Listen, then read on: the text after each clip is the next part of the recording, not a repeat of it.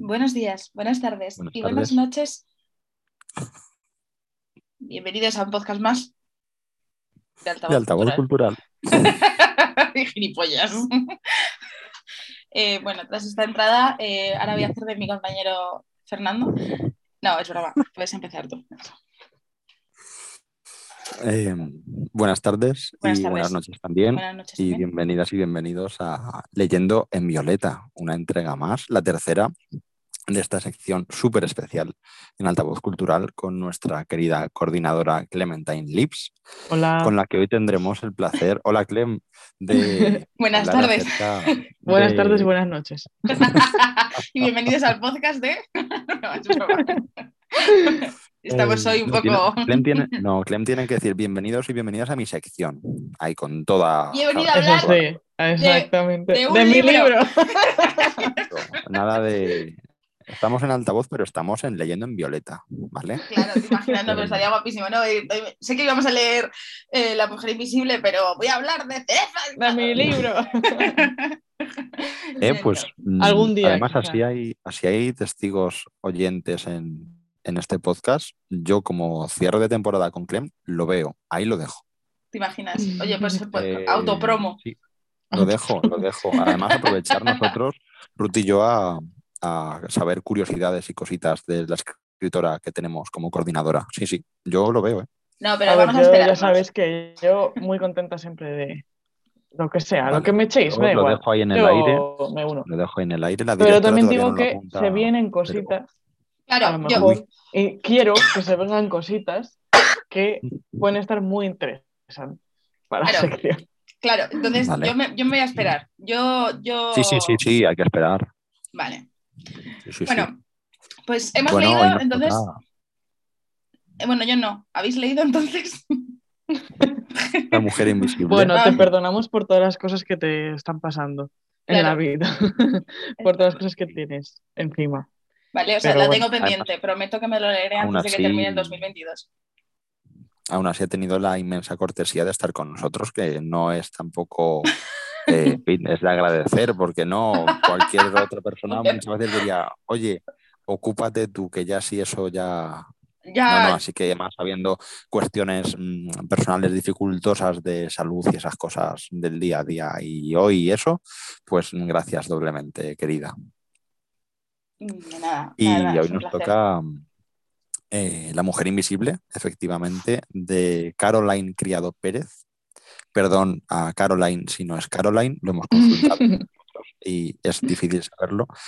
Eh, pero estamos muy contentos de, de haber leído el libro, yo creo. Eh, Clem, ahora entraremos en materia, pero así de primeras me gustaría preguntarte mm, qué te deja, un- o sea, un, un titular, un resumen que tú me digas muy rápidamente, muy brevemente, te lo pido por favor, que seas lo más precisa posible en definir lo que ha supuesto para ti este libro. Vale, en una palabra, ¿vale? O sea, brutal. Brutal. No he leído un libro tan, o sea, tan complejo realmente, porque aborda muchísimos temas. O sea, la cantidad de información que hay en este libro es alucinante, pero lo expone de una manera tan, tan clara. O sea, mm, no sé, es que me parece que está muy bien investigado, muy bien escrito, muy comprensible y mm, te cambia, te cambia la forma de ver el mundo en general. Incluso creyendo, o sea, bueno, creyendo no, siendo, ¿sabes? Una persona que ya se ha informado mucho sobre el tema del feminismo, sobre la invisibilización de las mujeres en, en diferentes campos, ¿no? No es algo que en general eh, a las personas feministas nos pille por sorpresa y aún así, en este libro, o sea, te abre los ojos a una, de una manera, o sea, es que con, todo, es que con todo, de verdad, y no exageramos, con absolutamente cada aspecto de la vida, te das cuenta de que, hay, de que no se ha tomado en cuenta a las mujeres y cómo eso, cosas que parecen inocuas, realmente están afectando bastante, mm, bastante a la vida de las mujeres. A mí me ha gustado mucho, no sé si estarás de acuerdo, que mm, ha venido muy bien y eh, para que Ruth también lo tenga en cuenta, de cara a acercarse al texto, eh, haber leído Aquelarre antes. creo yo. A mí al menos me ha servido mucho, porque sí que es verdad que son puntos de vista distintos, son formas de escribir distintas, pero creo que eh, un poquito esa introducción grande, grandota, que nos hizo Aquelarre a esa invisibilidad de la mujer en muy distintos apartados. Es verdad que a lo mejor tal vez en Aquelarre tienes eh, ámbitos más ligados a casi no a lo artístico, pero sí a la cultura, exacto, no, no solo a lo artístico, pero sí a la cultura, los videojuegos, hablamos mucho de ello, tal. y es además desde un enfoque un poquito más mm, yo creo que desde la actualidad hacia atrás, por así decirlo, aquí como tú dices, creo que además, eh, sobre todo la gran diferencia, a mi modo de ver, es, eh, y, me parece muy bien las dos formas de encararlo, ¿eh? pero creo que aquí el tener ya esa base de aquel arre, ir aquí eh, con el libro de Caroline a descubrir un montón de datos, sobre todo cifras, cantidades, momentos, años, fechas, etcétera, etcétera, al margen de luego eh, querer o no retenerlo o poder o no retenerlo hasta cierto punto, ¿no? Porque es una cantidad ingente. Pero sí que creo que ha venido muy bien ese paso. Es decir, si a mí me das primero este libro y luego me das Aquelarre, eh, este probablemente permanezca mucho menos en mi memoria porque inevitablemente a lo mejor por, por costumbre de leer ciertas cosas, eh, temas mm, comunes que tienen y demás, te vas a ir a la parte más superficial, por desgracia, no por este libro, digo, ni por el otro, sino en general. Tú, Ruth y yo lo hablamos hace poco en un podcast que la última lectura muchas veces se come la anterior cuando son muy parecidas, ¿no? Entonces, eh, pues por ejemplo, en feminismo, o a mí me pasa con, con la poesía o con el terror, lees mm, dos libros más o menos similares en ciertos puntos, pues el último es el que se te queda. Entonces, yo creo que el mm. haber leído primero Aquelarre ha sido, al menos para mí, muy beneficioso. Pues fíjate, a mí me, me, da la impresión de lo contrario, o sea, no creo que uno tenga razón o no, quiero decir, em, no, no. son... Em, ¿cómo decirlo?, perspectivas diferentes mm, y creo que puede tener que ver con nuestra particular formación, ¿no? O sea, tú eres una persona más de, letras, ¿no? Y yo soy una persona que por formación soy más de ciencias, podría decirse. No sé si ahora mismo me consideraría tan de ciencias, pero bueno, mi formación es verdad que es en ciencias y eh, la forma de pensar, la forma científica de pensar, sí que la he integrado bastante, ¿no? Entonces, para mí este último libro, mm, o sea, yo creo que los dos se complementan y por eso mm, no, o sea, por eso una, una debe siempre estar leyendo desde mi punto de vista, ¿no? Porque todo, o sea, es cierto que, que, como tú dices, cuando lees dos libros muy parecidos, uno se queda más que otro, uno te impacta más que otro, ¿no? Uno te sirve más que otro, a veces lees uno más, más nuevo antes que el, que el antiguo entonces el antiguo se te queda un poco desfasado, pero yo creo que cada libro realmente te da, mm, aunque sea una migajita de información que otro da, y al final mm, tú puedes construir una visión más general, ¿no? uniendo esos dos libros, porque un libro no puede obviamente abordar todo. Si aparte de todas las cosas que nos cuenta Caroline en, en este libro, que va más orientado, yo creo, hacia la ciencia, ¿no? hacia cosas menos culturales. Em, si, no sé qué iba a decir, se me. Bueno, em, que al final, o sea, una cosa es, o sea, uno te da el ámbito ese, digamos, más científico y otro te da el ámbito más cultural. Y las dos mm. cosas juntas te dan una visión global, más global todavía. Totalmente, sí, sí. La invisibilización. Por eso es importante, o sea, los libros no pueden abordar todo, porque si no serían una maldita enciclopedia, serían interminables, o sea, eso no habría, no habría por dónde cogerlo. Entonces, es una eh, cuestión de poco a poco, de ir cogiendo diferentes libros y en tu cabeza ir extrayendo los datos más importantes, los conceptos generales e ir construyendo tu pensamiento con eso. Entonces, mm, a mí personalmente me ha gustado más el de Caroline. Yo creo que por eso, porque los dos tenemos como formaciones diferentes, pero no, no diría que ninguno de los dos es prescindible, creo que los dos aportan al pensamiento. De hecho, se complementan maravillosamente, por eso te lo decía, porque creo que claro. Eh, al margen de, esto, ¿no? que es muy personal, lo del orden de leerlos, que a mí sí que es verdad lo que tú dices, que probablemente por el tema de la formación me ha introducido más fácilmente a Aquelarre para ahora llegar a un libro que me ha encantado y que además tiene la gran virtud de estar muy bien escrito para ciertas cosas que dice, porque si no, es lo que tú dices, muy denso. Mm, Claro, mm, pero muy, muy denso. O sea, el tratar tantos eh, términos y sobre todo tantos datos como tal, eh, como te decía antes, con cifras, con, porcentajes, etcétera, etcétera. Sí. pues claro, es una cantidad en 200 y pico páginas que tiene, no muchas, 200 y poco, em, que se haría muy pesado por el hecho de que además cuando vemos datos en algo así, al menos yo pues sí que quieres un poco quedarte con ello, no por la cifra exacta o lo que sea, sino por ir un poco a, cómo se respalda eso que dice, ¿no? Con palabras. Es decir, mm. joder, hay datos que son mucho más visuales cuando tú lees un porcentaje que, te lo expliquen. O sea, no sé, no, no, se me viene ningún ejemplo, pero hay tantísimos en el libro. El, el, ver, madre mía, no te esperas que sea ese porcentaje, que sea esa descompensación, etcétera, ¿no? Entonces, eso ayuda mucho y sin embargo es cierto que en Aquelarre eh, estaba todo como más por así decirlo, a priori estaba todo como más narrado, con menos números por medio, menos estadísticas por medio, pero al mm. mismo tiempo es lo que te digo, creo que la gran virtud de, Caroline en este caso es que alcanza el mismo nivel narrativo de fluidez y de naturalidad que tenía la autora de Aquelarre.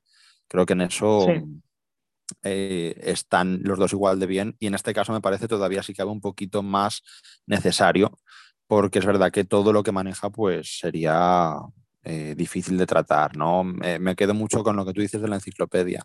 Creo que está en esa línea en la que podía haber corrido riesgo, lo que pasa que muy rápidamente, según empiezas ya a andar con el libro, ves que es así, ves que no hay de repente, no sé, llegas a la página 30 y hay tres tablas y cinco gráficos, ¿no? Que podía causar un poco el miedo al principio eh, de decir, madre mía, y ya el prólogo es muy sugerente, eh, está muy bien construido. sí, a mí me gusta mucho cómo está construido, incluso en el orden, creo. Sí. Eh, y, o sea, me parece argumental en el sentido de que hay un hilo ahí, me parece que, que es natural, eh, no son capítulos que tú puedas tampoco, yo lo pensaba mucho estos días al acabarlo, si son capítulos que por sí mismos podrías seccionarlos más si cabe y extraerlos de la obra y hacer algo como si fuera eh, algo atómico, ¿sabes? Con ellos, algo mm, que fueran independientes, que no tuvieran una cohesión. Y te das cuenta de que no, de que la virtud, una de ellas del libro, es que justamente entre el 3 y el 4 o el 5 y el 6 eh, tienes un hilo de coherencia de cosas que se han ido diciendo, que ya están ahí asentadas para entender otras que vienen, etc. O sea, a mí eso me ha parecido también muy, no sé, me ha gustado mucho y me ha sorprendido porque es verdad que eh, a mí me gusta mucho el, formato que tenemos como club de lectura porque sí que más o menos puedes intuir alguna cosa, eh, puedes ver eh, según lo que vamos leyendo hacia dónde vamos, lo que nos aporta cada libro, pero me ha gustado mucho el hecho de que no era transparente, para mí al menos no ha sido transparente desde el título, desde la portada incluso, desde el prólogo incluso, no mm. se hace transparente lo que te vas a encontrar. Y eso para mí siempre es muy bueno, eh, más allá de, gustos dentro de la literatura. Y literatura que, le interese más esto, ¿no? Pero. Sí. La verdad es que yo lo tenía aparcado en la estantería desde hace bastante tiempo porque había oído hablar de él bastante, ¿no? Y siempre positivo, en positivo, pero el saber de qué iba, ¿no? Yo ya me, me causaba cierta reticencia porque yo pensaba que eso iba a ser pues un libro plagado de cifras, pero mm, yo viniendo precisamente eso del campo científico sé muy bien que quien escribe en ciencia no necesariamente escribe bien y te puede poner muchas cifras y, puede tener toda la razón del mundo, pero mm, se hace muy pesado muchas veces. Los papers, para leer los papers de verdad, a veces te quieres tirar por la ventana porque es que son infumables y son cortísimos, o sea, están hechos cortos para que la gente no tenga que, perder, entre comillas, perder mucho tiempo leyéndolos, ¿no? Entonces yo me temía eso, digo, es que es un libro bastante gordo, que luego hay un montón de referencias al final, pero aún así es bastante, bastante contundente. Mm. No quiero leerme esto lleno de cifras, lleno, o sea, que sea como muy duro, muy seco. Pero luego, según empiezas, según empiezas el prólogo, dices, vale, no, o sea, no va a ser así. No va a ser así. Y es que lo explica súper bien y todo está muy justificado. Eh, a mí me sorprendía muchísimo que yo me encontraba, o sea, yo empezaba el capítulo y en plan dos páginas después estaba hablando de algo completamente diferente, o sea, relacionado, pero a la vez muy, muy distinto. Y la manera en que hilaba es que era impecable, o sea, no te dabas cuenta ¿no? de, de que te estaba llevando a cosas cada vez más, más, más distantes a su vez Sí, con un hilo conductor, ¿no? Pero a su vez em, diferentes, porque al final, bueno, es que cubre tantas cosas que, Mm. mm, no sé, o sea, que, que es una barbaridad, o sea, sí, y a y, nivel y, o sea, sí, me parece que tiene muchísimo talento para Sí, escribir esta mujer, sí, la sí. verdad.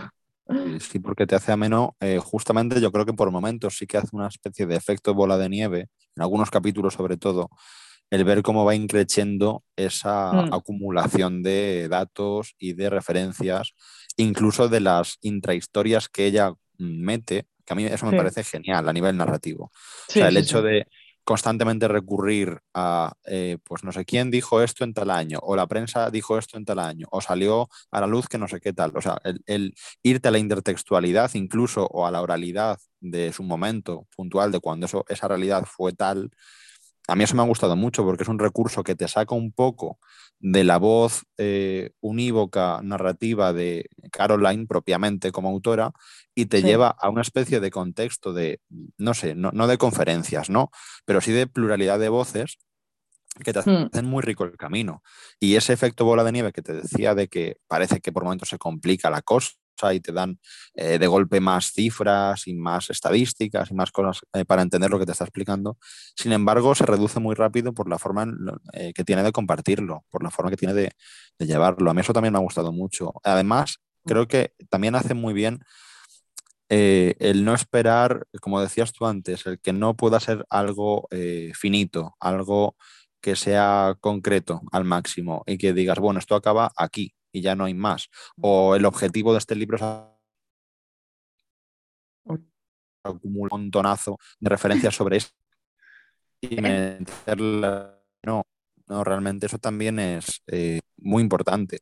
Entonces, me ha gustado mucho en general y, y me quedo pues con, con el estilo mucho y, hombre, por supuesto con la cantidad de cosas que te deja. A mí es verdad que te confieso que lo que a lo mejor, mm, que no creo que sea malo, no creo que sea malo como tal, pero sí que eh, me deja un poco esa necesidad inevitable, yo creo también, por el tipo de libro que es de, de relectura o de consulta parcial en algunos momentos. Es un libro que yo creo que una vez que lo lees te acompaña. Una vez que ya lo tienes ahí como referencia, sabes que vas a volver a él. Probablemente no para leerlo otra vez linealmente, entero, probablemente, no claro, sé, pero sí que en ciertas partes que necesites refrescar, que necesites pulir, Sí, que quieras sí. consultar por algún motivo Creo que es el, el libro que más he subrayado en mi vida, o sea, y por literalmente, e supuesto, igual casi cada, cada página, posiblemente haya como dos, tres, cuatro páginas que no tienen un subrayado mío. Tengo un montón de, de páginas eh, dobladas para volver. eh, o sea, sí, como tú dices, yo creo que es un, es un libro que te acompaña porque sabes que lo vas a poder consultar para muchísimas cosas, pero también porque es que sencillamente te, te cambia la forma de pensar en, en muchas cosas. Em, sí, sí, te sí. hace ser bastante más escéptica eh, de por qué ciertas cosas están diseñadas como están diseñadas, de por qué ciertas cosas se hacen de X manera y no de otra. O sea, te, Y a te, nivel mm, de, te da un, un escepticismo a la hora de, de enfrentarte a la forma de hacer las cosas, ¿no? y a la profundidad, yo creo, porque es verdad que hay ciertas cosas que más o menos podemos intuir eh, como tal por nosotros mismos y también habiendo leído, como decíamos antes, eh, en el caso del libro de Aquelarre y en el caso de, del libro de Nerea anteriormente también, ¿no? En, en un contexto mucho más acotado, pero bueno, eh, cómo funcionan ciertas cosas de los medios que hablamos, la prensa, eh, el tema de la recepción social de ciertas cosas, etcétera, etcétera, pues eh, digamos que estaban ya ahí. Yo creo que sí que éramos conscientes de ciertos mecanismos o los intuíamos. sí, Pero es verdad que eh, efectivamente en este hay un tono de profundización en muchas cosas que además yo creo que ahí sí que entra muy bien el tema del, del dato objetivo y del dato, digamos, firme. A veces el ponerlo, eh, y tú que además vienes de la parte más científica, el- creo que estarás totalmente de acuerdo en metodología, que es mucho más contundente encontrarte eso plasmado en cifras, en números, en cómo, eh, cómo se baraja a nivel ya de datos propiamente, que no en discursos de prensa, por ejemplo, en mm, subjetividades, en opiniones, sino que tú vas ahí al meollo sí, y dices, es que esto es así porque en X porcentaje es así. Y es lo que decías, creo que hay una profundización muy grande en muchas cosas que podíamos intuir con otras lecturas y con otras formaciones nuestras, y ahora aquí queda como mucho más de manifiesto. Y por supuesto, con lo que dices, descubrir otra serie de cosas que directamente yo personalmente pues desconocía, pero de parte a parte. O sea, no, sí, sí, pero sí, sí, totalmente. Yo un montón de cosas. Está en la línea, sin duda, de los dos que hemos leído en cuanto a aporte de conocimiento y de aprendizaje propiamente,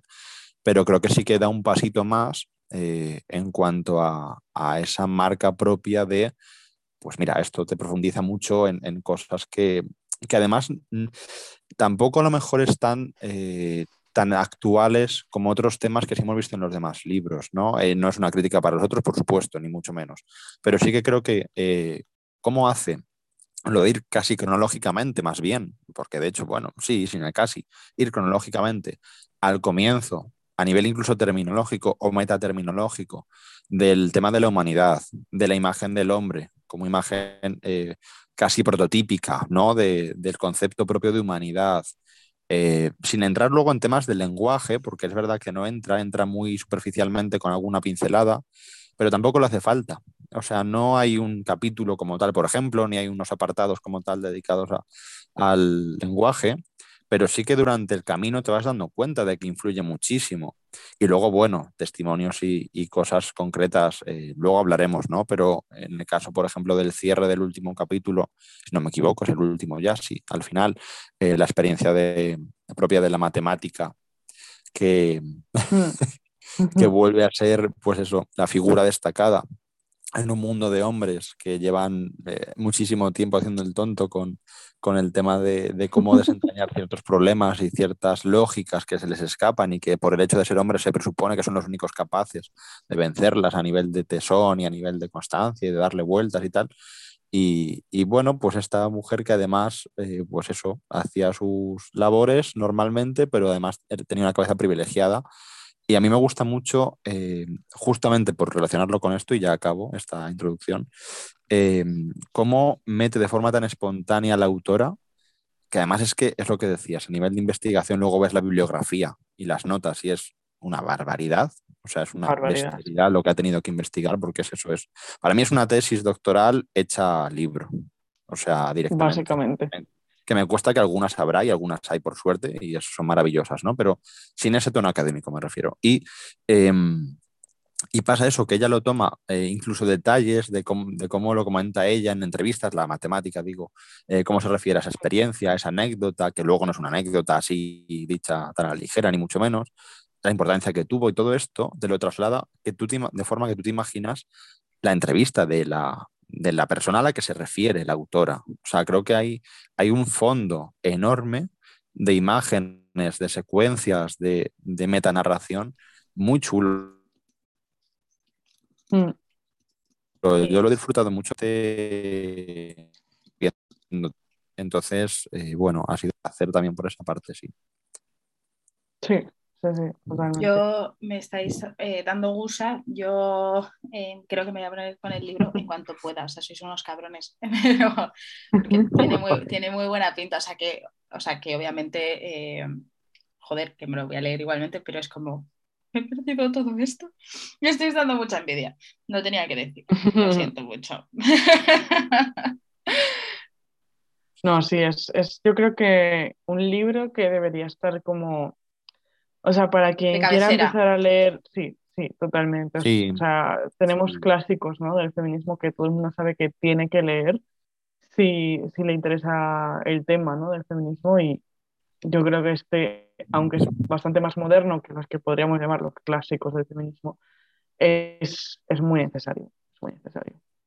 Hmm tiene pinta sí que, que, o sea, por lo que contáis, que sí, que es un libro totalmente necesario a la hora de, de pues eso, o sea, a ver, clásicos. Eh, yo lo hablaba hoy con una librería de Madrid, que era como, eh, hay clásicos que ya, o sea, está bien leerlos, pero ya están desfasados. ¿Entenderme? O sea, están desfasados, quiero decir, desde que se escribieron hay ahora. actualizarlos, sí, sí. Claro, hay, sí, no, sí, a lo mejor sí. no actualizarlos, pero un buen prólogo que te ponga en el momento en el que se escribieron, porque se escribieron y tal. Absolutamente, Porque, absolutamente, sí. porque hay clásicos, eh, yo que sé, pues, eh, joder, el de Naomi Wolf, eh, El mito de la belleza, fue escrito en los 90. A día de hoy se ha evolucionado mucho y encima, pues, por ejemplo, no cuenta con, mujeres racializadas, en este caso, por ejemplo. Eh, ¿Es bueno leerlo? Sí, porque te pone un contexto de cuando se inició la lucha, ¿no? Por tal, pues, ok, pero a día de hoy está hiper desfasado. O sea, necesita un poco, o sea... A ver, pero esto es lo que yo decía antes, yo creo, de seguir leyendo, ¿no? Es como, te lees ese libro, te da un marco teórico, las bases a partir de las cuales se empieza a conceptualizar ciertas cosas, pero no te puedes parar ahí. No, no, no, claro. O sea, tienes que seguir. Entonces, esas, a partir de esas personas que has seguido teorizando, está muy bien leerse a esas personas porque son la base y después sigues leyendo a autoras contemporáneas que han construido sobre esa base. Esa es la magia también, ¿no? De, sí, sí, sí. O sea, Del feminismo que no se ha estancado, no se ha muerto. Sigue creando teoría. Justo, justo esto lo hablaba eh, con, con, con, las chicas de la librería, en plan de que, que lo bueno es comprender que, que, la situación ha evolucionado bastante que, y que sigas leyendo, o sea, que puedas volver para atrás para ir hacia adelante para entender las cosas de dónde vienen, obviamente, mm. que está guay. Y eh, lo preocupante, y esto me lo ha dicho la chica de la librería y tiene razón, em, que haya gente que diga, pero es que esto se está haciendo ahora. O sea, no. lo importante es ver que hay una evolución en el, en mm. el, sistema y en la sociedad, ¿no? Por eso te digo que hay clásicos, pero que tienen que reinventarse nuevos clásicos, ¿sabes? En plan, nuevos pues clásicos actuales. O sea, yo por lo que decís, creo que La Mujer Invisible puede ser de dentro de cinco años, puede ser un clásico del feminismo porque pone un punto de inicio en un tema eh, de amplio espectro, además, o sea, como es el lenguaje o la invisibilización, o sea, la invisibilización de la mujer en el lenguaje, tal, no que, ¿sabes? Que luego haya mucha gente que pueda beber de ese libro para seguir avanzando. Sí, y además yo eh, creo sinceramente que estamos en ese punto en el que dice Ruth que eh, el espectro literario en este caso, bueno, igual que el cine que se vaya haciendo, ¿no? Me da igual, pero por centrarnos en la literatura y por centrarnos en lo que hacemos en Leyendo en Violeta, sí que creo que se va creando eh, ese rastro de migas de libros más clásicos que ya tienen a día de hoy, pues no sé, sus años y, y, que han sido muy importantes, como muy bien decías en su contexto, porque eso también a veces nos olvidamos de ello en general en la literatura, pero muy concreto cuando son libros que tienen una carga político-social importante.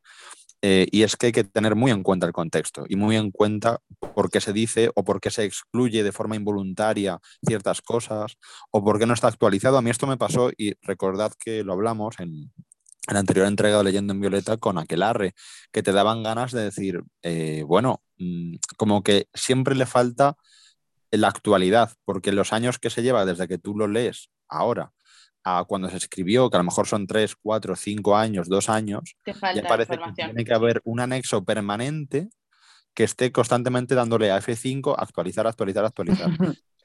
te das cuenta de que no, porque la literatura no puede ser eso. Ese libro tiene que acabar en algún momento. No puedes decir, bueno, claro. Eh, los libros son años, en cierto sentido.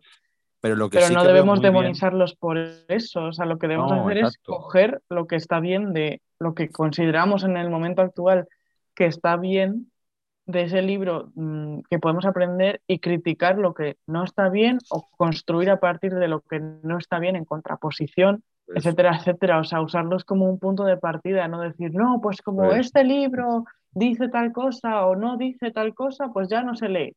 No, no vamos a ver. no, no, no. Y además, eh, yo me quedo mucho con la reflexión de Ruth de los nuevos clásicos. Creo que es justamente eso, el que ahora, por ejemplo, La Mujer Invisible, efectivamente, además, lo que hemos hablado, creo que hay ese tono inevitable de, de consulta más o menos frecuente, porque yo sé que va a ser un uso que a lo mejor otros libros, que sí que son más autoconclusivos, podríamos decir, hasta cierto punto, no tienen esa virtud, ¿no? Porque, bueno, mm. no, y no pasa nada, ¿eh? No quiere decir que sean libros peores por ello, ni mucho menos, pero sí que tienen, pues, un principio y un final más marcado. Aquí terminas y no hay una sensación de que puedas continuarlo eh, en otro libro o que vaya a darse unos pasos eh, a nivel de mercado editorial que cubran un poco esa actualidad que te deja ahí en el aire ese final. No, sino que acaba aquí, te aporta esto y ya está, y está fenomenal. Pero en este caso es cierto que yo creo que ese tipo de libros casi infinitos en cuanto a que al final cuando tú quieras abarcar todo por X necesidades en tu vida, en tu formación, en, a nivel académico, a nivel investigador, etcétera, en cualquier punto de vista que te acerques para, para leer ese libro, eh, vas a tener que volver a él de forma mucho más consciente probablemente que ahora, porque claro, es lo que hemos hablado esta semana mientras nos acercábamos a este podcast. Si tú quieres eh, quedarte con muchas de las cosas que dice, que a lo mejor en ese momento pues te parecen tan importantes como todas, es muy difícil señalar esas cosas por encima de otras, para tu interés digo, ¿eh? O sea, a mí ahora mismo me preguntas con qué te quedas a nivel de, no sé, algo muy concreto de todo lo que dice y no soy capaz de traerte aquí. Pues me quedo con esto, te puedo sacar temas, claro, temas que trata y temas que considero muy necesarios y exposiciones muy bien hechas, pero a mm. nivel de ciertas cosas que aporta tan concretas es imposible. Entonces creo que esa es la riqueza última del libro y es que vas a volver a él porque todo lo que te aporta es tan diverso y tan denso en el buen sentido que hay una especie ahí de, casi eh, imposibilidad de abarcar. Y eso creo que es mm. muy sano, porque sin llegar a ser una enciclopedia, ni un trabajo, pues eso, eh, que tienes ahí para consultar números y ya está, el tomo 2, eh, versículo tal para no sé qué trabajo que me interese. No, no es un compendio bibliográfico, ni mucho menos,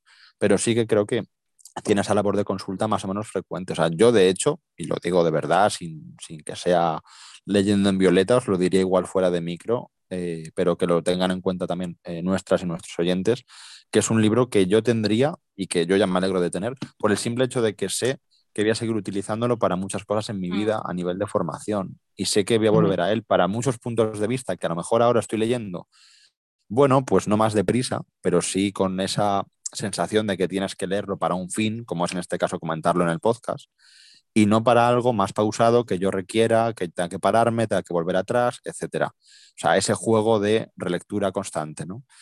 Y no sé, eh, por cerrar el tema de los nuevos clásicos, creo que, justamente este libro entra ahí muy bien, entra muy bien. A mí me ha gustado mucho y, y bueno, y es que salen montones de temas. Clem, no sé si tienes por ahí como coordinadora guay cosas para tirarnos a la cara. Sí, o sea, bueno, como tú dices, es que hay una cantidad brutal de temas.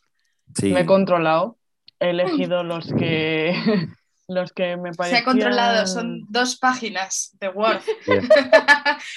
dos páginas esquematizadas. o sea, em, no, pero no sé si nos dará tiempo a ir por todo, la verdad, porque sí que hay, es que hay un montón.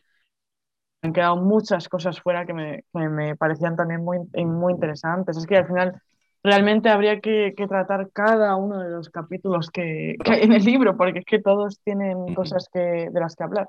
Pero bueno, yo sé que em, el que primero puse, porque también creo que, habiendo estado en el mundo de la investigación, podía hablar más sobre el tema, es el de la ciencia. O sea, no lo trata, lo trata en varios capítulos y mm, no tiene un episodio, o sea, un capítulo dedicado exclusivamente a la ciencia, eh, como a la investigación científica, por así decirlo, pero, pero se podría perfectamente dedicar un capítulo, porque Em, o sea, la ciencia creo que, mm, como, tal y como la concebimos socialmente, creo que es pura contradicción. O sea, eh, nos pensamos que los científicos son gente súper eh, inteligente, súper maravillosa, no sé qué, pero luego nos importa una auténtica mierda cuando se trata de los recortes, de todo esto. Luego, hay la vacuna del COVID, hay la medicina para no sé qué, pero no movemos ni un dedo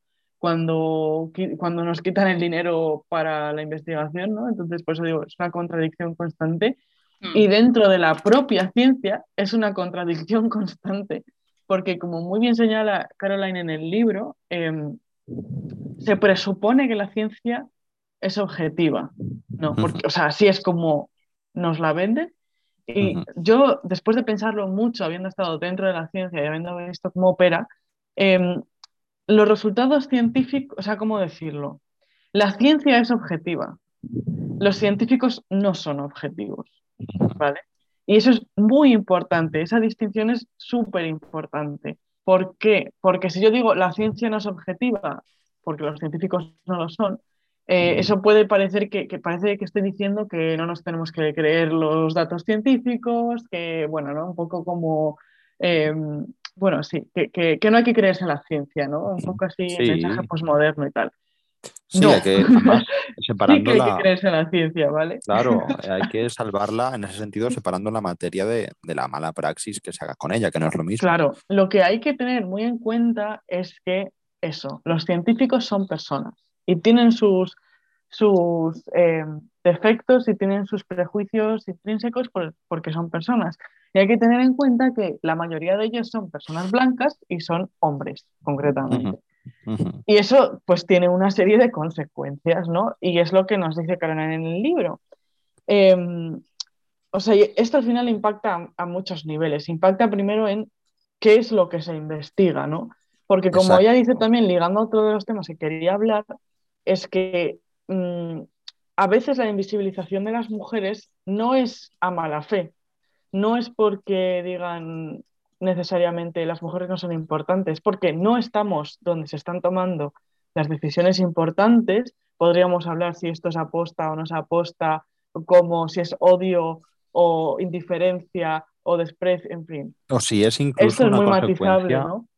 Claro, y que si es una consecuencia, que yo creo que eso sí que expresa muy bien en el libro, por momentos, eh, lo que tú dices, el no llegar a estar en esa mesa mm, final, esa reunión fundamental de gente importantísima tomando decisiones importantísimas para el mundo, incluso a nivel de medicina, a nivel de ciencia, a nivel de lo que sea, eh, creo que esto sí que lo dice muy bien en algunos ejemplos, dando a entender que, bueno, y diciéndolo claramente, que esto es una consecuencia de todo lo anterior. Es decir, por eso decía lo, de, lo del efecto bola de nieve, porque creo que mm, se entiende muy bien que ciertas decisiones que sí son aposta o ciertos momentos de la historia, mm, digamos, a lo mejor más anterior a, la actualidad, ¿no? Inevitablemente, eh, han ido mm, forjando unos cimientos de desigualdad y de invisibilidad hacia la mujer que hacen que ahora en ese tipo de decisiones sea una consecuencia el hecho de que no estén muchas veces. Es lo que tú dices. Creo que no es una decisión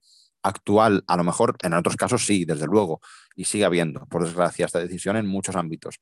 Pero creo que hay otros, mm, eh, otros ámbitos, otros enfoques, a nivel sobre todo de ciencia, tal vez, uno de los que aparentemente parece que más, pero bueno, eh, que es por consecuencia natural de decisiones anteriores que sí han sido aposta, que sí han sido discriminatorias directamente. A mí hay un ejemplo que me gusta mucho, no tiene a lo mejor tanto que ver con el tema de la ciencia, pero sí me interesa mucho el tema de cuando habla de, del ejemplo de la carretera, de mm. construir la carretera, eh, o sea, de la decisión de construir la carretera hacia un sentido o hacia otro, eh, en base a que las mujeres entienden que hay una necesidad, eh, pues por lo que sea, por cercanía al pueblo, por el tema de las provisiones, por el tema de los derechos, o sea, de los, de los derechos, de los servicios básicos, etcétera. Y luego el, enfoque del hombre, que es el que luego impera en esa decisión de la construcción esta de la carretera, eh, tiene más que ver con otra serie de cuestiones que a mí eso es lo que me parece también muy preocupante, y esto sí que me lo llevo al tema de la ciencia, y a mí te aseguro, os lo aseguro, ¿eh? De verdad que no es eh, por decir, a mí me ha dado pánico, justo lo que tú has dicho, Clem, de decidir qué se investiga. Eso si lo llevas a ciertos niveles, da pánico, da miedo, porque eh, este es el ejemplo más inofensivo, por así decirlo, de lo de la carretera, ¿no? Que dices, bueno, pues la carretera, bueno, pues oye, si al final no se hace por el otro lado y en vez de este sentido como querían ellas, se hace en este sentido como querían ellos, por este motivo, y a lo que iba, el motivo de los hombres es siempre mucho más trivial y mucho más caprichoso, mucho menos práctico por momentos, desde el punto de vista objetivo, mm. eh, digamos que es más inocuo hasta cierto punto porque, bueno, es una carretera, te va a influir a esa gente de ese pueblo y a esas mujeres y esos hombres que quieren tomar esa decisión, que luego son ellos las que tienen, los que tienen la, última palabra, pues les influye directamente, pero a ti como persona del mundo, en otro, mundo, en otro sitio del mundo, en otro lugar, en otra ubicación, no te afecta directamente, ¿no? Entiendes que no es justo y tal, pero no te toca, digamos, dices, bueno, lo pones como algo lejano. Pero mm. extrapolando ese tipo de razonamiento al ámbito de la ciencia y en concreto, si me permites, y sin discriminar, por supuesto, ninguna otra, ¿eh? pero a la medicina mm, es para echarse a temblar. Sí, sí, sí, sí. y además, em, sí, o sea, es, no sé, es que es, em, o sea, es, algo que ahora se está hablando mucho, ¿no? Por el tema de la endometriosis, por ejemplo, eh, el ovario poliquístico, etcétera. Son, son enfermedades que están tremendamente poco investigadas precisamente porque aquellos que están tomando las decisiones de que se investiga no van a sufrir ese tipo de enfermedades, ¿no?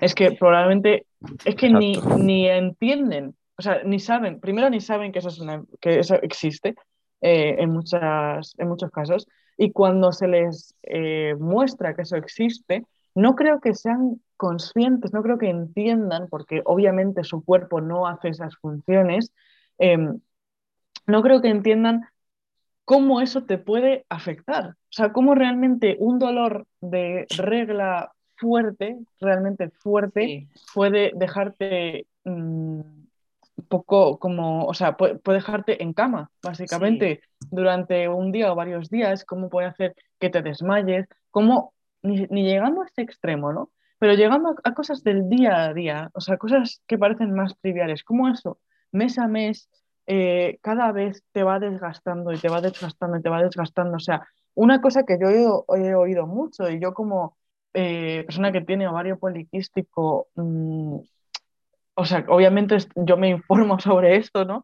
Em, una de las cosas que más afecta a las mujeres que tienen ovario poliquístico no es tanto, em, no es tanto el, dolor de la regla o que te venga la regla o no te venga la regla, que eso es algo en lo que, por cierto, los hombres se han focalizado mucho, es uno de los síntomas quizá más evidentes mm, para ellos, para los médicos, ¿no? Y es algo en lo que se ha focalizado, porque además como nuestro cuerpo es... Eh, se le valora por su capacidad gestante. Si no puedes gestar o pasa algo con tu sistema de gestación, es como, uy, eso es lo importante, eso es lo importante.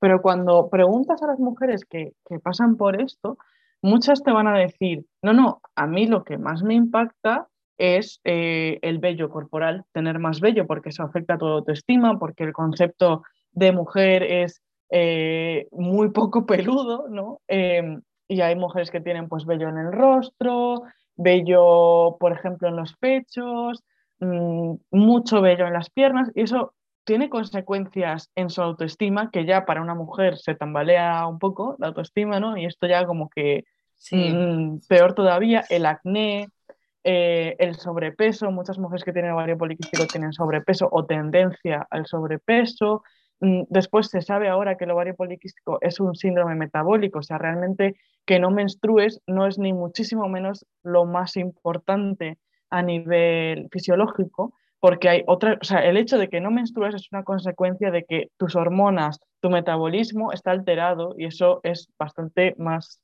Sí, es que eh, parece... importante.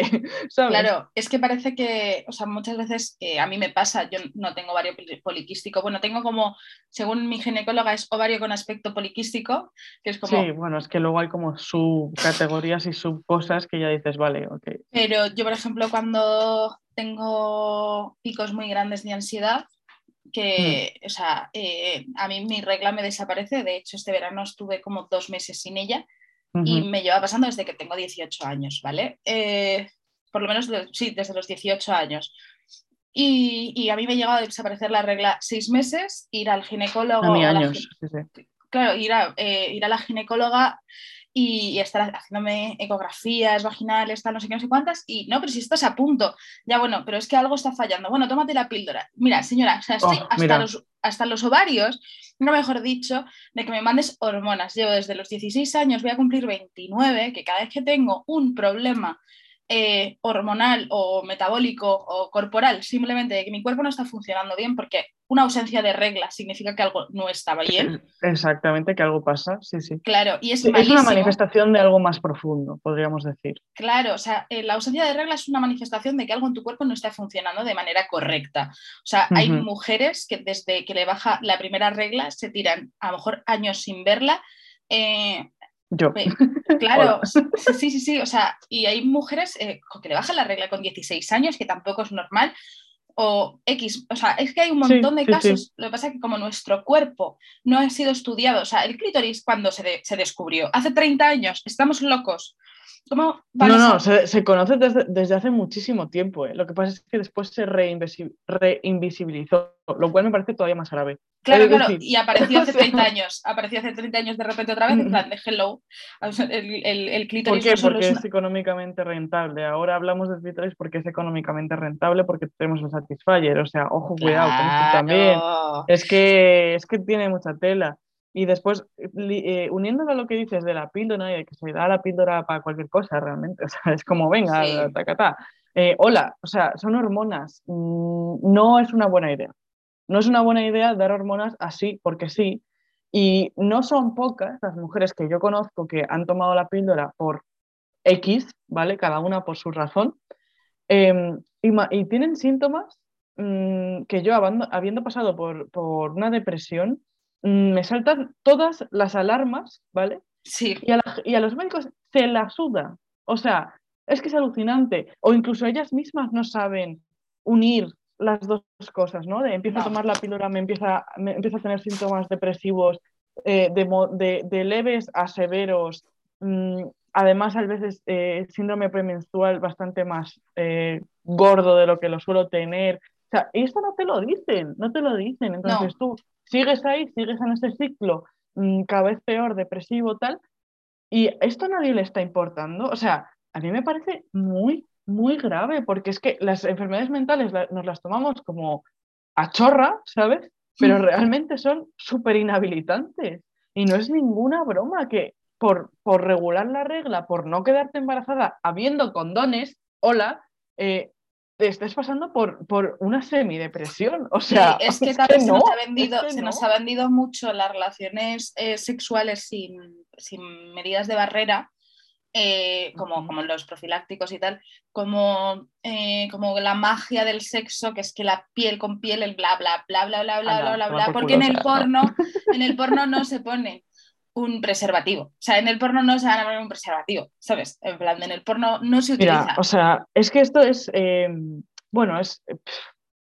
podría tirarme todo el podcast hablando de esto. O sea, la sexualidad masculinizada, obviamente. O sea, ¿a quién le conviene que no se use condón a las mujeres? No, porque es que la píldora tampoco te protege de las ETS ni las ITS, o sea... Sí, pero es que hay muy poca mm, información sexual, sí, siempre volvemos Y además eso, el, el, riesgo añadido de que te estás metiendo hormonas en el cuerpo y que no es inocuo, es que no, mm, las hormonas regulan muchas cosas, aparte de tu regla, es mm, que pues, tu estado anímico entre ellas. Claro, es que no estamos también, creo que no estamos acostumbrados a saber que cuando tú te tomas un paracetamol hoy sábado 15, 15, 15 de enero, eh, eh, o te tomas, te has puesto malo y te llevas una semana tomando paracetamol, por ejemplo, no sabes cuáles son los efectos secundarios que vas a tener dentro de 3, 6, 9, 10, 20 meses. O sea, yo, yo, fui consciente con el tratamiento de las migrañas que sabía que no iba a ser porque eran antidepresivos, ¿vale? Y yo sabía que, mm, claro, sí, sí, sí, es que es muy fuerte que te manden, o sea, supongo que tiene algún, algún no, no, soy, no, no, soy nada científica, entonces no sé qué tendrá que,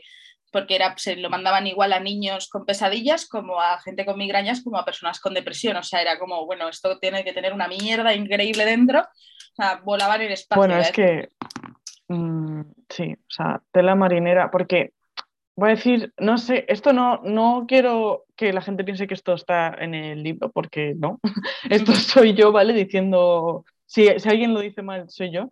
Em, yo creo, ¿vale? Que entre, o sea, por muchas, muchas razones, pero entre ellas por la feminización de las enfermedades mentales, mm, no ha estado tanto. O sea, que una de las razones por las cuales las enfermedades mentales tienen esta carga tan negativa y tan ignorada es porque, uno, primero se han utilizado para, em, para humillar a las mujeres, sobre todo, y a las personas que no encajan en general, especialmente a las mujeres. Y dos, porque tienen que ver con los sentimientos, que son un campo femenino. ¿vale? El hombre que se presenta, o sea, que se preocupa por sus sentimientos, es un hombre feminizado. Y eso está mal, según eh, el patriarcado, ¿no? Entonces, eh, ¿qué pasa? Que como todo lo feminizado, a la ciencia y a la gente en general se la suda completamente. Por eso, en parte, creo que todavía queda muchísimo que investigar en cuanto a enfermedades mentales. Em, claro. yo, este era mi campo de especialización. Yo, o sea, yo estudié bioquímica, luego neurociencia, hice como la mitad de un eh, doctorado en psiquiatría, en depresión. Y, o sea, la depresión afecta sobre todo a las mujeres. Es más probable que una mujer tenga depresión que a que la tenga un hombre. De nuevo, podría tirarme todo el podcast hablando de esto, ¿vale? Pero básicamente, eh, desde mi punto de vista, aunque hay indicaciones biológicas mm, de la depresión, o sea, quiero decir, las enfermedades mentales son enfermedades. Hay mm, cambios en el cerebro que ocurren cuando tienes estas enfermedades. Eso no quita como con otras enfermedades, que sea una enfermedad que desde mi punto de vista, sobre todo es social. No es casualidad que las mujeres y las personas racializadas, concretamente las personas em, que son, no sé cómo decir esto correctamente, pero de raza mixta, o sea, no son, eh, están como, entre comillas, en un limbo porque como que no son aceptadas por una comunidad, tampoco exactamente por la otra. Eh, eso obviamente va a unos conflictos con el tema de identidad muy tochos. Y, o sea, no es casualidad que son estos grupos, generalmente los, los más socialmente denostados, los que más eh, depresión sufren, los que, los que tienen un mayor porcentaje o un mayor riesgo para sufrir enfermedades depresivas, concretamente las mujeres. Em, entonces, con esto quiero decir, aunque Mm, aunque esto sea social, aunque yo vea claramente que hay una, hay una causa social ambiental, podríamos decirlo, como por ejemplo, también, por ejemplo, romperte una pierna tiene una causa ambiental y no decimos que por eso sea mentira, que te has roto una pierna, ¿vale? Em, esto para ponerlo en contexto, porque no quiero que nadie me venga a decir, no, pero es que las enfermedades mentales son enfermedades y existen. Ya, ya lo sé. pero tiene una carga social muy importante. ¿Qué pasa? Que Mm, eso en la investigación no se está teniendo demasiado en cuenta, por lo menos desde mi experiencia. Yo trabajaba con ratones, era algo bastante horroroso, de hecho es una razón por la cual al final lo, he dejado. Em, ¿Y qué pasa? Eh, en los ratones no se puede reproducir el sistema social de los humanos. O sea, no se puede. Es que... Entonces, eso lo estamos ignorando. Estamos ignorando, obviamente, eh, el contexto del género, de la socialización de género, ¿no? Eh, y por supuesto de la raza y de la clase, porque es que los ratones no tienen eso, no, no, no tienen un sistema social tan, mm, o sea, no tienen un, sistema social como el nuestro. Y además, encima de eso, se está estudiando a qué? A ratones macho. ¿Por qué? Porque son más, entre comillas, fáciles de estudiar. Y esto, aquí volvemos al libro otra vez. Me toca las narices. Esto pero como no tienes idea, yo se lo dije a mi director de la tesis del máster, yo le dije, bueno, uno de los, em, de los puntos débiles del estudio que estoy presentando como mi tesis de máster es que no hay ratones hembra, no hemos incluido ratones hembra. Me miró con una cara, plan, ¿y? Y yo como, ¿cómo que y? O sea, estamos estudiando em, cómo las hormonas influyen en la densidad de las, de, las eh, conexiones neuronales ¿Y cómo que I? O sea, ¿cómo que I? Pues claro que es relevante. Y, o sea, no, no, no, no. La gente que lleva mucho tiempo en ciencia no entiende que eso es algo importante. Mm, y vamos a ver, o sea, lo que te digo, o sea, es más probable que una mujer tenga depresión que la tenga un hombre. Entonces, cuando me están diciendo que la ciencia es objetiva, que, sabes, que como que está por encima de la crítica, precisamente por eso yo digo, Mm, no, no es objetiva porque se está dejando fuera un montón de factores.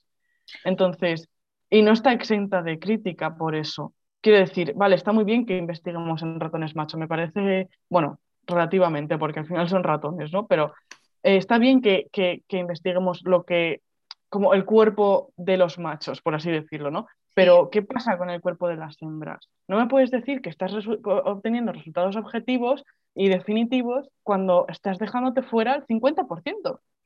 Sí. Entonces, di que, di, o sea, mm, ajusta tu lenguaje en el estudio, ¿sabes? Di que esto es relevante para los machos de X especie. No me digas que es relevante en general, ¿sabes?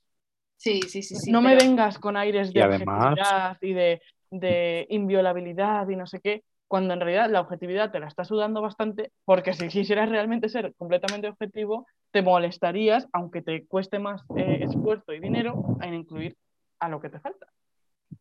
Y además, Clem, yo creo que esto eh, toca de lleno con una de las grandes reflexiones últimas que deja el libro, y es la de que precisamente el hecho de incluir a la mujer, a la hembra, a, esa parte que, como tú bien dices, es nada más y nada menos que el 50% de todo cuanto hagas en cuanto a investigaciones, en cuanto a ciencia, en cuanto a diferentes aplicaciones que luego tienen un impacto social y humano, eh, todo eso repercute no solo en, la mujer como tal, que es necesario, sino que eh, también repercute en el concepto de, lo que es el conjunto de, las dos partes juntas, que es lo que muchas veces se olvida. Y es que esto yo creo que lo trata muy bien en el libro porque lejos de ser condescendiente y lejos de decir, bueno, además sería ridículo, en el discurso que toma eh, sería ridículo hablar así, ¿no? Pero sí que te da a entender que no es una cuestión que ella quiera eh, autoimponerse, la autora, me refiero a la hora de tratarlo, mm. y ir de forma eh, capciosa a esas ciertas lagunas, a esos ciertos problemas de medición de una parte y de otra de un mismo conjunto, sino que eh, esa repercusión final toca a los dos y el problema viene por ahí porque directamente es el hombre el que con sus decisiones y con, en este caso, este tipo de experimentos, de estudios y demás, te aparta directamente la otra parte y eso impide que también él, como integrante de ese conjunto, se beneficie o pueda llegar a conocer o pueda llegar a establecer una serie de eh, conceptos mayores que él mismo capa por el hecho de no incluir a la mujer o a la hembra, en el caso de los experimentos de los ratones, eh, en el propio estudio. O sea, es ridículo mm, realmente, ¿no? Es, muy contradictorio y muy ridículo el imponer el enfoque eh, por, por, razones totalmente discriminatorias eh, frente a un beneficio, no quiero que suene egoísta, ¿eh? y menos diciéndolo yo siendo hombre, en fin, no, que no se me interprete, pero es una obviedad que también, o sea, me parece tonto. Llega el punto en el que lo tomas como algo ridículo. Es decir, eh, precisamente el avance tiene que ver con juntar las consecuencias, las características, las peculiaridades y las semejanzas de ambos subbloques, vamos a decir, sumados que hacen el bloque completo, el bloque total, porque entonces también la información definitiva sobre esa enfermedad, sobre ese mm, concepto social, sobre ese avance, etcétera, queda inevitablemente capado también para ellos, ¿no? Mm. Entonces, aunque solo fuera, y por supuesto no es eh, la excusa para salvarlo, ni muchísimo menos, pero creo que la autora lo explica muy bien esto, que la humanidad, ella habla de humanidad, hablando de, de la repercusión social de la que hablamos ahora, eh, la humanidad como conjunto es la que se beneficia de ello, no el hombre o la mujer. O sea, sí, inevitablemente la carencia está en el lado de la mujer, pero el hombre es doblemente torpe cuando no, lo entiende desde ese punto de vista, ¿sabes? Sí, sí, sí. Es verdad que ella lo explica súper bien. O sea, mm. obviamente ella em, se centra más en las consecuencias que esto tiene para las mujeres, porque son las más afectadas, ¿no? Pero sí, deja muy claro que, un sistema que cuente con las mujeres no solamente beneficia a las mujeres, beneficia a todo el mundo. es que, Exacto. Em, o sea, lo que tú decías antes, hay tantos ejemplos y tantas mm, particularidades que es imposible acordarse, pero, pero al final eh, lo que te queda es eh, el concepto general, ¿no? O sea, yo no sé ahora decirte, ah, sí, pues en este particular ejemplo tal, pero te queda el mensaje general de no solamente beneficia a las mujeres, ¿no? Em, sí. sí, sí, o sea, totalmente. Totalmente. Vamos, sobre todo me ha quedado mucho, me ha venido mucho por el tema de lo que dices de los ratones, justo con eso, con el hecho de, esa decisión tan, tan discriminatoria, tan, tan aposta, de no, no, eh, como dando por hecho que no, son ratones, ratones macho. Eh, ya está, suficiente, ¿no? Y es lo que tú dices, precisamente es un momento para levantar la voz efectivamente y decir, bueno, si estamos estudiando este fenómeno, eh, será no, no ya mm, aconsejable, sino necesario cubrir el espectro total.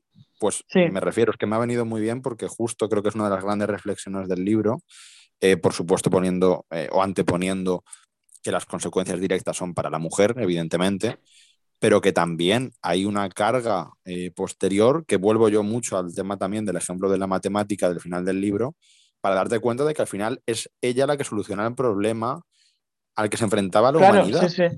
¿no? Sí, sí, sí, sí.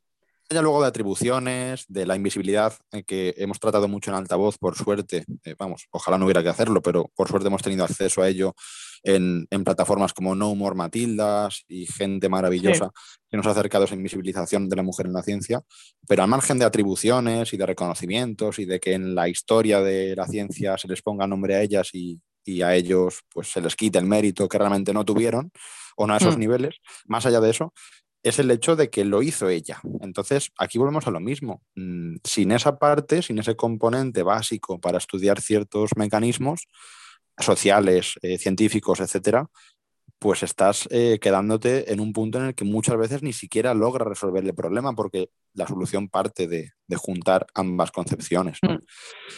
Y claro, yo creo que llega a ese punto de, de absurdo en el que es el hombre el que decide que esto sea así. Porque como bien decías antes al principio del podcast, es el que está en muchos de estos ámbitos al frente de la última decisión y eh, esa sala, yo es que además me lo imagino muy, no sé, muy grotesco y muy una sala con, con cuatro señores trajeados, ¿sabes? Eh, me lo imagino así, literalmente. O sea, cuatro señores trajeados, lo más clásicos y lo más aburridos posibles. Eh, los cuatro con el pelo blanco y gafas de pasta diciendo, pues vamos a hacer esto. Eh, o sea, en mi cabeza, de, de verdad que os juro que es esa la imagen. Entonces, creo que es ridículo que esos señores, eh, como concepto general de los hombres, tomen esas decisiones directamente por el hecho de que pueden, ¿sabes? Claro, sí. No, y creo que esto hila bien con otro de los temas así muy, o sea, reiterados en el libro y muy importantes, que es cómo se llega, cómo tenemos las mujeres acceso a esos puestos de poder, ¿no? Y creo que de nuevo la ciencia es un buen ejemplo, porque creo que se, que por el, por el, ¿cómo decirlo? Por las características tremendamente competitivas y absolutamente insanas, o sea, y lo digo así de claro, de la ciencia, eh, se hace más evidente esta, esta discriminación hacia las mujeres, que no es una discriminación, o sea, también existe la discriminación de tú no porque eres mujer, pero es mucho más gordo que eso y por eso, por el mero hecho de incluir eh, cuotas y demás cosas, aunque van a ayudar obviamente, no van a solucionar el problema del todo, porque es que, es que sencillamente el sistema está construido un poco en contra de las mujeres. Eh, me explico, o sea, me explico, quiero decir, eh, lo explico con lo que dice Caroline, porque esto es cosa suya, ¿no? Pero em, básicamente, o sea, la socialización, tenemos dos problemas. Primero, la socialización masculina y segundo, la socialización femenina. La, so- la socialización masculina al final em, se alimenta un poco de, bueno, sí, de, de estar rodeado de otros machos, ¿no? Es como el ego masculino mm, está muy a gusto con otros hombres, ¿no? Y, y entonces, pues es más cómodo para esas personas cuando, cuando tengan que tomar decisiones eh, hacerlo con otros hombres y no tener que tener en cuenta a las mujeres.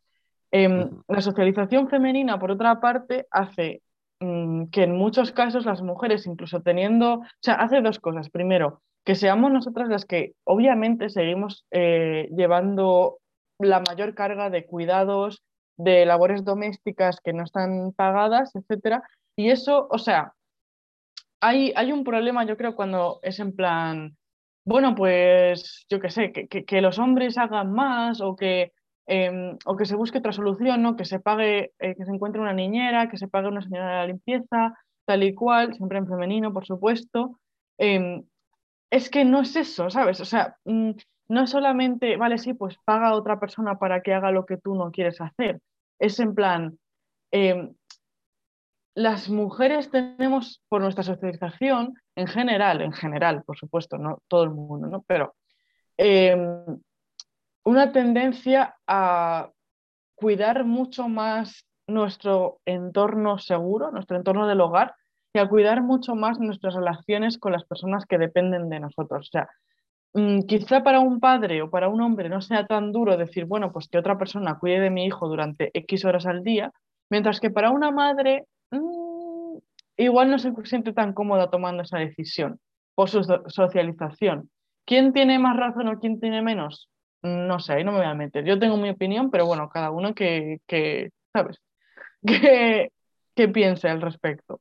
Pero al final eso lo que, lo que lleva es que aunque tú ofrezcas posiciones, mm, ofrezcas oportunidades a las mujeres, estas no necesariamente la van a coger porque no es compatible con eso que ellas aún así quieren hacer, que es cuidar de sus hijos o de, sus, mm, de las personas mayores de su, de su familia, etcétera, y no estamos teniendo eso en cuenta, porque creo que esa es una concepción masculina de mm, los cuidados son secundarios, no son tan importantes, más importante soy yo y es mi carrera, ¿no? Y además esto, mm, o sea, quiero decir, las mujeres cuando tienen hijos, suelen tener, ahora ya cada vez menos, cada vez lo vamos prolongando más, yo creo que precisamente por esto, que es que generalmente la época ideal para tener hijos, ¿no? desde el punto de vista de la salud femenina, sería cuando somos relativamente jóvenes, que es cuando estamos, ahora que estudiamos tanto, empezando nuestra carrera, ¿no? empezando nuestra vida laboral. Es cuando tenemos que empezar a demostrar que somos trabajadoras de calidad y tenemos que coger todas las oportunidades posibles para llegar alto. ¿No? Mm. Tenemos, o sea, e, es, es cuando las oportunidades no se pueden desaprovechar. Si tenemos hijos o hijas, mm, esto es un problema, porque hay que compatibilizar, coger estas oportunidades que en el entorno capitalista que tenemos suelen implicar horas extra, esfuerzo extra, eh, llegar matada a casa eh, sin ganas de hacer nada. Si tienes un trabajo a tiempo parcial, olvídate, olvídate de, ascender muchísimo más, etcétera, etcétera. Entonces, em, no se está teniendo esto en cuenta a la hora de, quién va a ascender, quién no va a ascender, etcétera, etcétera. Se asume que, ah, o haces la carrera o eres madre. En plan, por mucho, o sea, al final es un esfuerzo realmente, o sea, yo tengo una amiga ahora que acaba de tener un hijo y lo estoy viendo, es un esfuerzo sobrehumano el que se pide a las mujeres, sí, sí, sí, que, puedan compatibilizar las dos cosas. O sea, adiós salud mental o la depresión, claro, o sea, porque tienes un burnout que no te lo crees, tienes un estrés que no te lo crees, porque es que no, el sistema no está adaptado. Y esto en la ciencia se ve muchísimo, porque justo es, son los años del doctorado y los primeros del postdoc, donde más o menos vas a tener a tus hijos o a tus hijas si, quieres tenerlas, ¿no?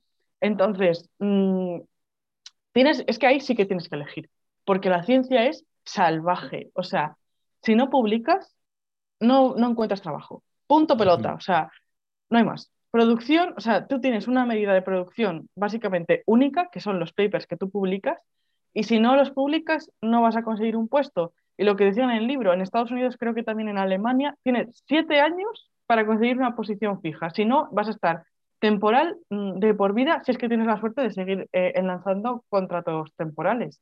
Esto no es estabilidad, ni es calidad de vida, ni es nada, perdona que te diga. O sea, y por supuesto, estos siete años que son el marco en el que las mujeres tienen hijos, o sea, ¿cómo vas a compatibilizar eso con una carrera científica que ya de por sí, o sea, lo del work-life balance, mal, o sea, porque las horas extra que te dieras en el laboratorio, que nadie te las va a pagar, porque nadie las registra, Eh, o sea, no, es que no se tiene en cuenta, es que no se tiene en cuenta para nada, es que es absolutamente salvaje, ya es malo para los hombres que tienen esa mentalidad de, bueno, primero yo y luego ya veremos, ¿no? Pero para una mujer que por nuestra socialización no tenemos esa, eso metido en la cabeza, es que es letal, es que es letal, o sea, y yo recuerdo en el primer laboratorio, no, en el primero no, en el segundo en el que estuve haciendo prácticas de verano, por supuesto, no remuneradas, eh, que mi, mi jefa, la que, la que era como mi tutora, ella eh, los miércoles se iba antes a casa para estar con su hija y tener tiempo de calidad con su hija. La miraban mal, se veía mal, o sea, ella es una, era una tía súper competente, eh, una curranta que te cagas y el resto de días ahí estaba a pico para tal, para por lo menos tener esa tarde con su hija y aún así el resto de personas que eran hombres, uno no tenía hijos y el, otro sí, pero por supuesto lo de los científicos que tienen mujeres en casa cuidando a los hijos y se olvidan de que eso es algo que hay que hacer, mm, así, o sea, vamos, te salen de debajo de las, de las piedras, ¿no? Entonces, claro, mm, mi pregunta, ¿para qué vas a tener hijos o hijas si no quieres pasar tiempo con esas personas, ¿no? Pero eso no se tiene en cuenta, ni en la ciencia ni en general. Y lo que te digo, en la ciencia es que es súper salvaje y es que no es compatible con una vida equilibrada, mucho menos si quieres tener una familia. O sea, mm, es absurdo, es absurdo. Y concretamente, después tampoco se tiene en cuenta, perdón por la chapa que estoy echando, pero es que esto a mí me cabrea, es que lo he vivido en mis propias carnes y por todas estas razones, entre otras muchas, es por las que al final lo he dejado, porque he dicho, esto no me va a hacer feliz en la vida. Yo no quiero necesariamente tener hijos, o sea, no, no, no tengo una decisión tomada todavía, estoy un poco así así, pero lo que está claro es que esa carrera no me va a dejar ni tener hijos, ni tener nada, ni tener vida, o sea, Ya, em, sí, sí, sí. Y otra cosa que no te se tiene en cuenta, yo esto lo he aprendido con los años por diferentes cosas que me han ido pasando y he ido haciendo, etcétera, etcétera, que es a tener una personalidad más activa, ¿no? Y de si quiero que alguien me preste atención o necesito algo de alguien, aunque aún me cuesta porque soy un poco tímida, aunque no me parezca, em, mm, como exigirlo, conseguirlo, ¿no? Insistir, mm, decir hola, estoy aquí, que alguien me haga caso. Pero eso es algo bastante masculino, o sea, la mayor parte, o sea, eso es algo que como mujer tienes que aprender conscientemente. Es rara la mujer que sabe hacer eso así de manera natural, ¿no? Que la socialización de género no le haya tocado tanto la autoestima y tal, que, se atreva a ocupar espacio, ¿no? Y a ocupar atención de otras personas, pues si son hombres que, que son tus jefes, ¿no? Y esto tampoco se tiene en cuenta y esto creo que no salía en el grupo, pero yo lo veía en mi, en mi ex grupo de investigación, que los hombres que había a mi nivel, los otros doctorandos, no tenían ningún problema en ir, llamar a la puerta de mi jefe, exigir su atención, ir con sus preguntas, con sus resultados, ocupar su tiempo, etcétera, etcétera. No tenían ningún problema, iban y lo hacían. La mayor parte de las mujeres de los grupos tenían un problema muy grande con esto, no se atrevían. O sea, yo se lo, preguntaba a uno, se lo preguntaba a otros, contrastaba y decía, vale, o sea, aquí hay un problema que es puramente género. O sea, ellos se la sopla, ellos van y punto, y ellas, ay, bueno, es que no es tan importante, ay, bueno, es que estará muy ocupado, ay, bueno, es que ya vendrá él si quiere saber, y digo, claro, o sea, luego esto tiene una repercusión en su output, ¿no? Tiene una repercusión en los resultados que consigue, la velocidad a lo que consigue que es muy importante porque cuanto antes los consigas, mm, antes tendrás un paper, más papers tendrás, etcétera, etcétera, etcétera. Y al final, cuantos más papers, más posibilidades de, conseguir el siguiente trabajo, etcétera. Entonces, esto que parece trivial, ¿no? El bueno, pues está en la oficina, pero está haciendo su trabajo, está haciendo su trabajo, entonces tampoco es para tanto. Luego, al final, se va acumulando y sí es para tanto. Y nadie está teniendo esto en cuenta, porque es como, ah, pues que las mujeres se espabilen. Y es como, no, no, es que esto es un problema social. O sea, esto no es, ah, pues que las mujeres se busquen la vida. Esto es, ah, pues vamos a dejar de educar a las mujeres para que se callen la boca todo el maldito rato. Mm. ¿Sabes? Y, no se ve, no se entiende. Obviamente los, los jefes no tienen educación feminista, no tienen eh, comprensión de lo que es la educación de género, o sea, no, no tienen ni idea de esto. Entonces, ¿cómo ellos van a pensar ah, pues como estas personas no se van a atrever a venir a mí, voy a ir yo a ellas, ¿sabes? Y voy a, ir, voy a hacer un esfuerzo extra, al menos al principio, para que entiendan que no soy un monstruo y que me pueden venir a preguntar cosas, etcétera. No se hace un esfuerzo por contrastar esto porque se entiende que es ah, problema de las mujeres. ¿Qué pasa? Que perdemos un montón de científicas alucinantes porque son más tímidas que los hombres. Y esto es lo que eh, ata muy bien con lo que decía Ferki, ¿no? De que al final esto es algo que nos impacta a todos, porque lo que esa persona, a lo que esa persona se le podría haber ocurrido, ya no va a estar, ya no, ya no va a existir, porque no ha conseguido llegar a donde, donde podría haber llegado por su intelecto, porque es más tímida, porque es una mujer. Sí, ¿no? Y porque al final no se tiene en cuenta para, para esos avances tan necesarios que además muchas veces se le ocurren directamente a una mujer y directamente por ser mujer es silenciada y por tanto es como si no, se existiera. Exacto, exacto, exacto. Bueno, pues eh, si lo veis bien, chicas, porque es verdad que esto da para mucho y es muy denso de tratar, yo dejaría con este maravilloso alegato de Clem, este maravilloso manifiesto científico por la mujer científica y todo lo que implica, ¿eh? la, que es madre además eh, a nivel social, lo que decimos del tema de, de, un beneficio conjunto en los avances y en todo lo que tiene que ver con la evolución natural de la especie, porque es así, a mí me parece un cierre maravilloso para el podcast. Eh, desde luego da para mucho más. eh, Sí, o sea, y seguramente volveremos a tratar. de todo lo que yo había escrito en mis dos Claro. hojas. Sí. O sea, Es se podría inevitable, hacer ¿no? varios podcasts de este libro, porque realmente Sí. es que cubre muchísimo, muchísimo. Sí, sí.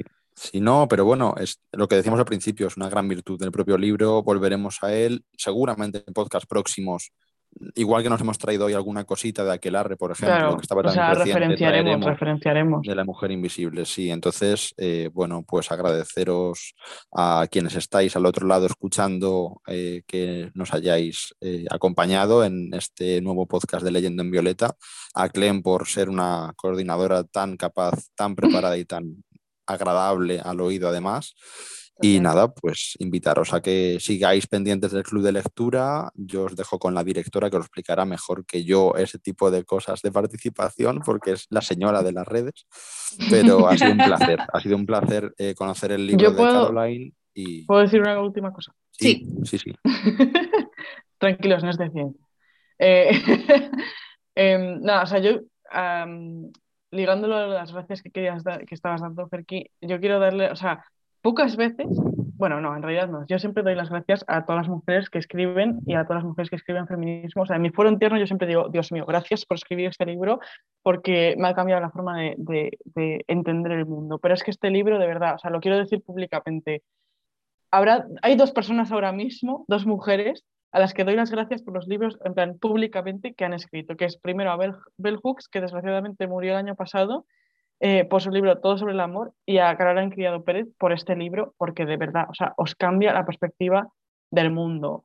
Leedlo, leedlo porque es súper, súper, súper necesario y todas las personas deberíamos conocer exactamente cómo opera la invisibilización, invisibilización de las mujeres. O sea, de verdad, muchísimas gracias a todas las mujeres que escriben sobre feminismo, que escriben sobre las mujeres y en particular a estas dos amas, o sea, amas, de verdad. Sí. Ya está. Y, y nada, pues vamos, eh, el lunes pondremos votación del nuevo libro para de cara a marzo, que no voy a decir nada porque tenemos, tenemos que, que verlo sobre la mesa. Bueno, ¿tú, Clem, ya lo tienes? ¿Vas, ¿Sabes cuál es? Eh, no lo sé, no lo sé. Además, ahora mismo no tengo mi estantería delante porque estoy en otro sitio, no estoy en mi casa. Pero bueno, ahora mismo uno que no sé cómo estará porque no me lo he empezado, pero que tiene buenísima pinta, ya sabéis que además a mí me encanta el tema de la sexualidad, eh, es el de feminismo vibrante, que me lo compré en una librería feminista de Madrid, que no sé cómo se llama ahora mismo, no me acuerdo. Librería, que a lo mejor se llama librería feminista, eh, y todo, pero bueno, lo Feminismo podemos... vibrante, si no hay placer, no es nuestra revolución. Esa, ese libro, sí, me lo compré hace poco y le tengo muchas ganas. La verdad, tiene muy buena pinta. Pues la apunto, la apunto para la votación. Y, y bueno, pero saldrá, saldrá el lunes y lo veréis desde Twitter, Instagram, eh, Goodreads, que te lo han escrito, apuntaros. Y, y nada, pues muchísimas gracias por venir un domingo más. Y hasta el próximo domingo con nosotros y hasta marzo con Clem. un abrazo, chicos. Venga, chao. Abrazo. Chao.